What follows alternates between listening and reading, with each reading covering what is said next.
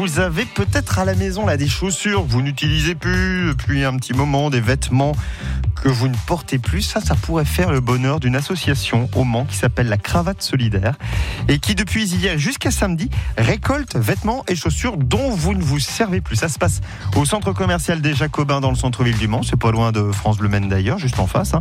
Les articles sont récupérés par l'association et ils seront destinés aux bénéficiaires. Ça va notamment leur permettre d'avoir une tenue professionnelle pour par exemple passer un entretien d'embauche.